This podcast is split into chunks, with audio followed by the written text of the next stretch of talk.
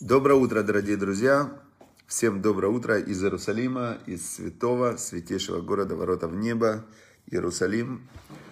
И мы продолжаем изучать Тору. Продолжаем изучать Тору. Значит, по системе сейчас мы изучаем, которая называется хитас, стиль хитас. Это, как знаете, есть в боевых искусствах, есть много разных стилей. И мы, а в Торе есть вообще 70 лиц у Торы, то есть есть 70 разных граней, разных подходов. И мы сейчас изучаем грань, которая называется, вернее, это не грань, это школа такая, подход, хитас, хумаш, Таня, Тейлим. И я изучаю до того, как с вами встречаюсь, и потом я вам во время урока рассказываю главные такие, для меня главные, которые я для себя выделил, а вам я очень советую э, прямо заходить потом на сайт 5 сфер, ссылочка, и полностью считывать на русском языке. Там есть полностью эти все уроки на русском языке. Очень классные, да. Закрыть и включить кондиционер. Хорошо, друзья, значит, сегодня мы находимся в главе, которая называется КИТЦ, когда ты выйдешь на войну. И в этой главе недельной, когда ты выйдешь на, на войну, она разделена на 7 частей. Как 7 есть, э, когда к Торе вызывают в субботу. В субботу прочитывают всю недельную главу в синагоге. И она разбита на семь кусочков. Каждый кусочек кого-то вызывают к свитку Торы. Он произносит благословение и, значит, э, читают этот кусочек. А здесь в Хитас мы тоже учим каждый день разбито маленький кусочек с комментарием Раши.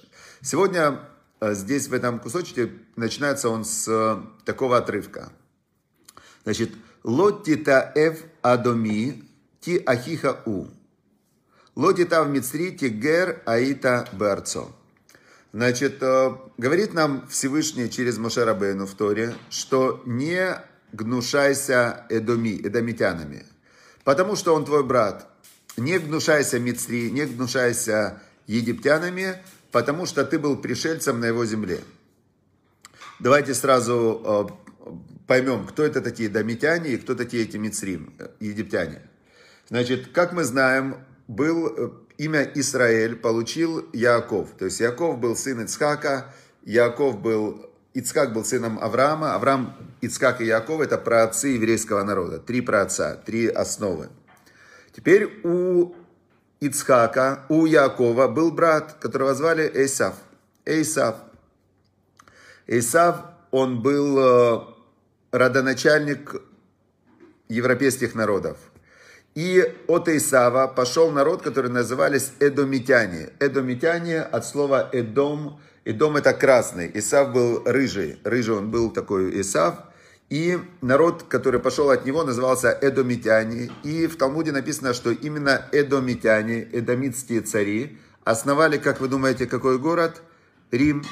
Рим основали Эдомитяне, потомки Исава, родного брата Якова. Теперь получается, эдомитяне, они наши родственники, родственники евреев. Но когда народ Израиля выходил из Египта, и подходит народ Израиля к земле Израиля, как Всевышний сказал, вот земля, которую я даю вам, земля, текущая молоком и медом, по дороге находится царство Эдомитян. И, значит, выходят эдомитяне с, с мечами и говорят, мы вас не пропустим. Евреи говорят, пропустите, мы ничего вам не сделаем, мы идем, у нас есть по своему заданию земля Израиля. Все. Они говорят, мы вас не пропустим. Все. Теперь Машера Бейну в Торе от имени Всевышнего говорит, э, значит, эдомитяне, они твои враги, значит, э, не можешь, вернее, они повели себя как враги, но Раша объясняет, не имеешь основания гнушаться его, ибо он вышел с мечом навстречу тебе. Он вышел с мечом, у него были основания, они боялись, они думали, что вы хотите у них все забрать. То есть ты не можешь э, таить на него зло, у него были основания, как он думал, да, то есть войны там не было, но не пустили они тебя, бывает. Теперь дальше написано, не гнушайся Мицри. А кто такие египтяне? Значит, Яков со своими сыновьями, с 12, был 12 его сыновей, они против вас, они как бы поссорились, и одного брата Юсефа они решили по суду, они сделали суд, они думали, что он хочет их убить, и они решили, что раз он хочет нас убить, значит мы его э, бросим в яму. Бросили его в яму, а из ямы его вытащили и продали в рабство в Египет. Он был вначале рабом в Египте, потом он э, был рабом-рабом, и просидел он в тюрьме, я вам скажу, 12 лет он просидел в тюрьме, его потом посадили в тюрьму. А потом прямо из тюрьмы он стал премьер-министром у фараона, и он стал в Египте премьер-министром. Потом пришли братья, в Египет был голод, и он э, пригласил всю семью жить в Египет. И египтяне приняли братьев Иосифа, дали им целую землю, целую область, э, дали они, которая называлась Гошин. И там евреи жили. Жили они где-то там э, спокойненько, хорошо, около 130 лет. Они там жили. И потом появился новый царь в Египте, и он начал рабство. Он их забрал обманом в рабство, и дальше было страшное рабство, которое закончилось исходом из Египта под предводительством, под руководством Машера Бейну. Так Раши пишет, в Торе написано, не, значит, лот Титаев Мицри, не гнушайся этим египтянином, потому что ты был пришельцем в его земле. Раша объясняет – ни в коей мере ты не можешь ими гнушаться. Хотя они бросали в реку ваших младенцев сыновей. Когда было самое жестокое рабство, то они прям забирали даже, уничтожали всех детей, которые рожались. А почему же тогда они должны гнушаться? А потому что до этого они проявили к вам гостеприимство в тяжелую пору при Иосифе, когда соседние страны страдали от голода. Поэтому, вот, теперь смотрите, как интересно. Значит, э, у человека нормально, абсолютно нормально, у него внутри есть ощущение, что если меня кто-то обманул или мне кто-то сделал зло, я должен ему отомстить. Это нормальное человеческое чувство, естественная механика. Теперь, значит, э, эта механика, она базируется на страхе. Потому что если этот человек или этот народ или кто-то сделал мне плохо, то, в принципе, мне страшно, что они в будущем сделают плохо. То есть я, не то, что я зло это, э, вот просто так я его там запомнил и коплю. Нет, это инстинкт самосохранения. То есть э, он абсолютно логичен и обоснован. Так Всевышний устроил человека, что человек запоминает всю боль и все зло, которое ему сделали. Теперь, а, чтобы, опять же, для чего? Не для того, чтобы жить и мучиться, не для того, чтобы с этим жить и страдать от этого. Нет, для того, чтобы в будущем избежать какой-то опасности. Теперь Всевышний говорит нам в этой недельной главе. Он говорит, слушай, говорит, ты должен понять, что человек многогранен. Что эти же эдомитяне, они в тот момент, они вышли с мечами, но у них были на это основания в тот момент. Они на тебя тогда не напали, Пойми, что это был момент, это не было, это не была продолжительная какая-то история. Дальше. Египтяне, да, они под руководством вот этого фараона-злодея, они бросали в реку младенцев. Было, было. В рабство забрали, забрали. Издевались, издевались. Правильно? А до этого 130 лет? А до этого 130 лет нет, наоборот, все было хорошо. Когда голод был, приютили и все такое. Всевышний говорит, не копи на них зло, не таи на них зло, не гнушайся. Но дальше он переходит к очень важному закону. И что? Ну, это хорошо, зло я на них не таю. Все, они там, египтяне отдельно, эдомитяне отдельно, мавитяне отдельно, все отдельно. Зло я не таю. Все, проехали. Но дальше идет дети, которые родятся у них, и если они захотят присоединиться к народу Израиля, войти в народ священников, хотят они войти в общество Израиля. Что говорит нам Всевышний? Бани Машер и Валдулаем, сыновья, которые у них родятся, Дор шлиши яволаем бекаляшем. Только третье поколение может войти в общество Израиля. То есть, э, как это работает? Если, например, кто-то из них, кто-то из них, сейчас секундочку, и дома не гнушается, и египтяне гнушаются, а Амона, Моава гнушается. Смотрите, значит, адамитяне и египтяне, третье поколение, могут войти в э, жениться на евреях. А как это может быть? То есть, если они э, женятся внутри себя, то все их поколения, они тоже эдомитяне или египтяне. Значит, если, например, любой эдомитянин или египтянин хочет э, стать евреем, он может. Ему не надо ждать третье поколение. Он заходит в народ Израиля. Как? Он говорит, я принимаю на себя всю Тору. Я принимаю на себя всю Тору, я хочу стать евреем, присоединиться к народу Израиля. Это называется процедура диюр. Значит, прошел он диюр.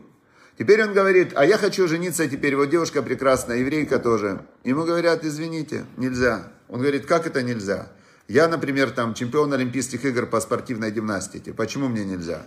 Ему говорят, ты хороший человек, отлично, ты даже можешь быть раввином. Мы пойдем к тебе на уроке учиться у тебя. Но в Торе, по которой мы живем и которую ты принял, написано, что до третьего поколения ты не можешь жениться на, на народе Израиля. Он говорит, а на ком мне жениться? Ему говорят, э, Тора ему говорит, ты можешь жениться тоже на такой же женщине, которая приняла иудаизм, то есть на Диорет. И вот они поженились, у них родились дети. Поженился египтянин, который прошел Диюр, и э, девушка там из, э, из Африки, например, да, которая тоже прошла Диюр. Они поженились, у них родился ребенок. Кто он? Он еврей, он учится в Ешиве, он раввин, он э, работает маждияком кашрут, все отлично. Он хочет жениться, ему говорят, ты можешь жениться только ты второе поколение на Диорет. Все. И третье, когда, третий раз, когда они три поколения выдержат в, вот в этом вот э, такой ситуации, значит, с третьего поколения он может жениться уже на любом из народа Израиля. Что мы отсюда видим? Мы отсюда видим, что с одной стороны Тора говорит, э, что ты сам не должен таить в сердце никакого зла. С другой стороны, Тора нам говорит, что качества, которые есть в человеке, они это очень важная вещь. Это такие корневые качества, которые, а, которые например, в случае с, Эдом, с Эдомом и египтянами, эти качества, они а, вызывают сомнения, сможет ли он действительно искренне принять на себя всю Тору, сможет ли он действительно искренне служить Всевышнему, или же это какая-то ситуация, в которой, может, она долго не продлится. Поэтому Всевышний нам сказал, с одной стороны – ты не должен таить зла никакого, ты должен быть открытый сердцем, все, не, не таить зла. С другой стороны, ты должен э, опасаться того, не знаю, хотя с другой стороны, я сейчас пытаюсь сказать свою точку зрения, почему именно Всевышний так сделал. Почему он так сделал, не знаю, но именно такой факт. С одной стороны, не таи зла, с другой стороны, будь осторожен. Теперь э, дальше, дальше в этой же недельной главе идет интересный такой отрывок. Китеце махане алювеха. Когда ты выйдешь, опять же, вся глава посвящена войнам. И написано, когда ты выйдешь э, своим станом на врага твоего, венишмарта миколь давар ра. Когда ты идешь на войну, тогда ты должен остерегаться от любой вещи, от любого зла. Объясняет Раши, потому что Сатан выдвигает обвинения в пору опасности. Значит, э, Получается такая интересная вещь. Вот идет, идет он на войну на врага. Все, идем на войну на врага, но это же опасность. Как знаете, как в анекдоте, когда идет группа хулиганов и говорят, давай вот этих вот побьем там двух человек. А один из хулиганов говорит, а если они нас побьют? Второму говорит, а нас за что? А нас за что? То есть то, что они идут просто так бить, это не, не, не важно. Когда здесь речь идет в этой главе о войнах, которые это называется Милхемет Решут. Это война разрешенная. То есть есть враги, они потенциальные враги, которые хотят тебя убить, они это не скрывают. Вот, например, если сейчас есть э, у какой-то страны, например, да, какая-то страна, есть рядом другая страна, и она объявляет в, в открытую, вот как Иран сейчас объявляет, мы хотим уничтожить Израиль. То есть они этого не стесняются, они об этом говорят вслух на любых мировых форумах и так далее. Мы враг Израиля. То есть Иран, ойвеха, он на сегодня враг Израиля. Почему? Не мы, мы не хотим с ними воевать вообще. То есть Израиль ни с кем не хочет воевать. Израиль хочет со всеми дружить, торговать, любить, обучать Торе, там, открывать всякие нобелевские новые открытия и так далее. Израиль очень миролюбивая страна. Но есть вот этот Иран, который говорят, мы уничтожим Израиль. Теперь получается так. Есть у Израиля сейчас полное разрешение в любой момент напасть на Иран. Почему? Потому что ти тц махане алювеха, когда ты выйдешь войной на своего врага. Но, говорит Всевышний, очень остерегайтесь в этот момент, Миколь Давар Ра. Если у вас есть в этот момент какой-то, какая-то грех, да, какой-то грех, какой грех может быть? Например, есть интересная такая вещь, в, я не помню в каком месте в Талмуде, было написано, что был Дор, когда сыновья, сыновья Израиля, они служили идолам.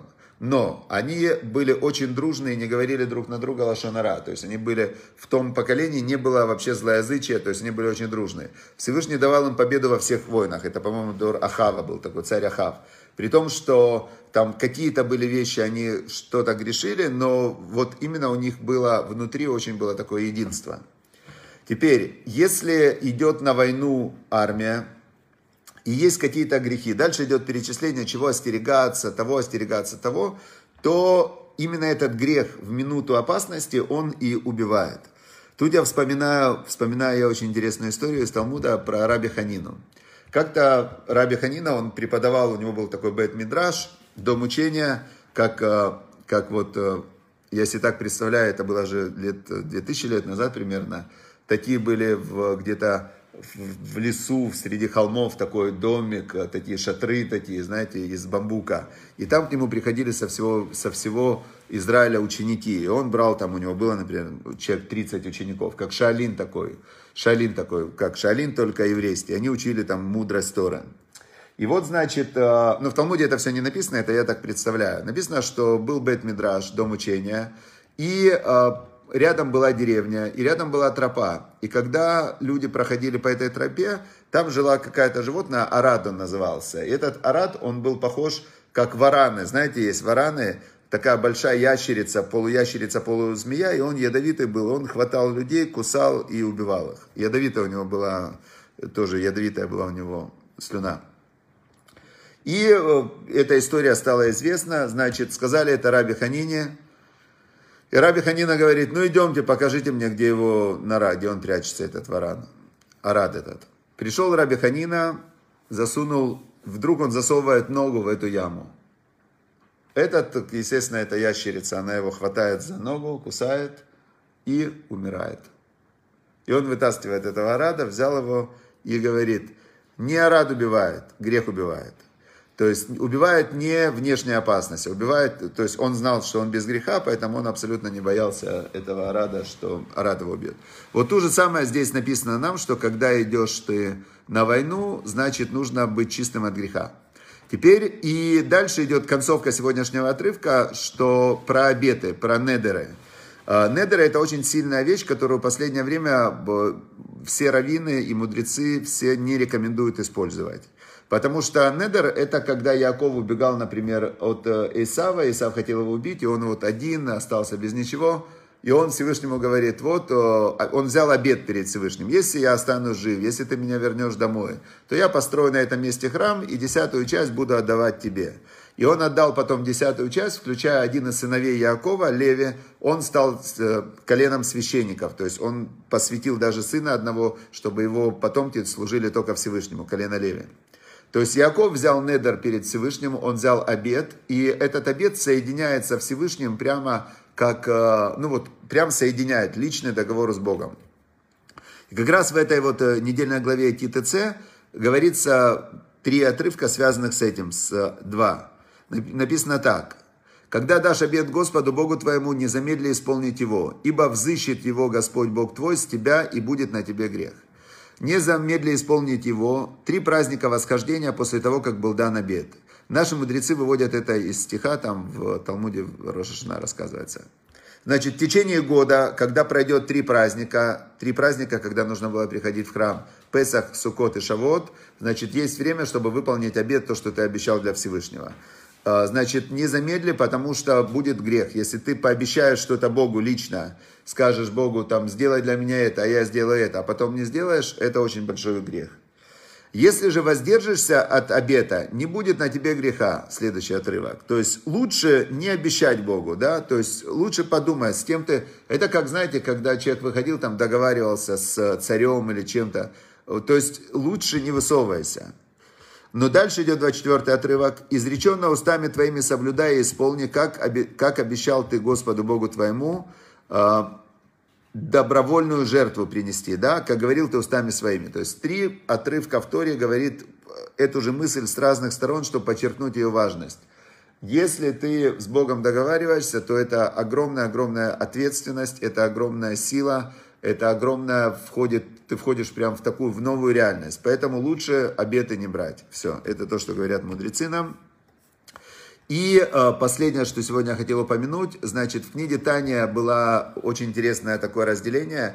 Есть э, заповедь Здака. Это, ну, самая Здака, как мы уже говорили, это прямо заповедь, которая возле престола Всевышнего. Когда ты помогаешь кому-то, ты соединяешься со Всевышним больше всего. И там есть э, разделение такое, есть маасет здака, когда человек делает здаку, а есть аводат здака, когда и используется то действие от здаки сделает, то авода.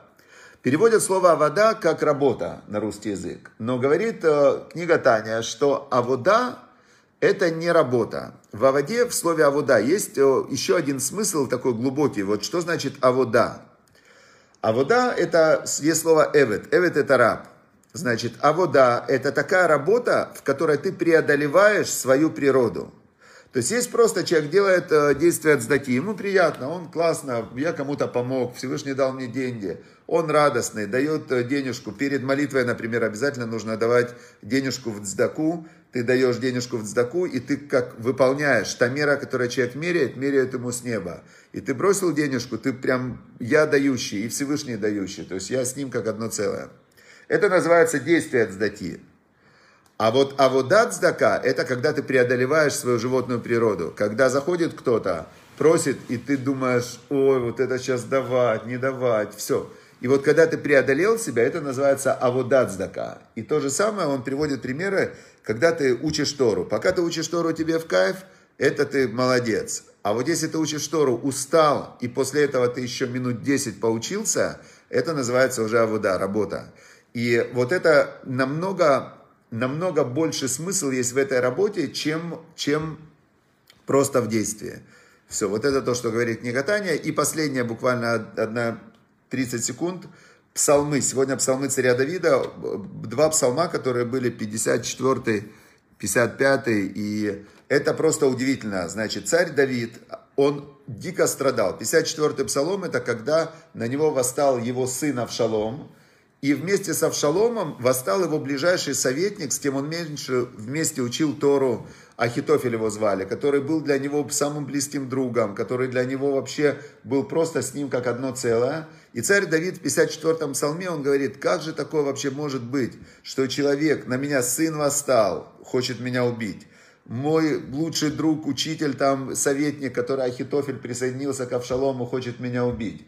Он говорит, что творится-то вообще, что это за жизнь такая. И потом он говорит, тот, кто полагается на человека, говорит, не надо полагаться на человека, только на Всевышнего. И говорит, Всевышний, он все разрулит, потому что, говорит, не доживут до половины своих дней те, кто выступают против меня, а я всегда буду в безопасности. Так он заканчивает 54-й псалом, концовка, да, 90% он страдает, он Всевышнему говорит, как же так, как это так вообще злодеи на меня восстали, Э, я хочу убежать, он говорит, я хочу, дай мне Всевышнему, он говорит, дай мне крылья, я хочу улететь в пустыню и скрыться там навечно, так мне плохо, так мне ужасно, так мне просто невыносимо жить, когда люди вот такие вот гады.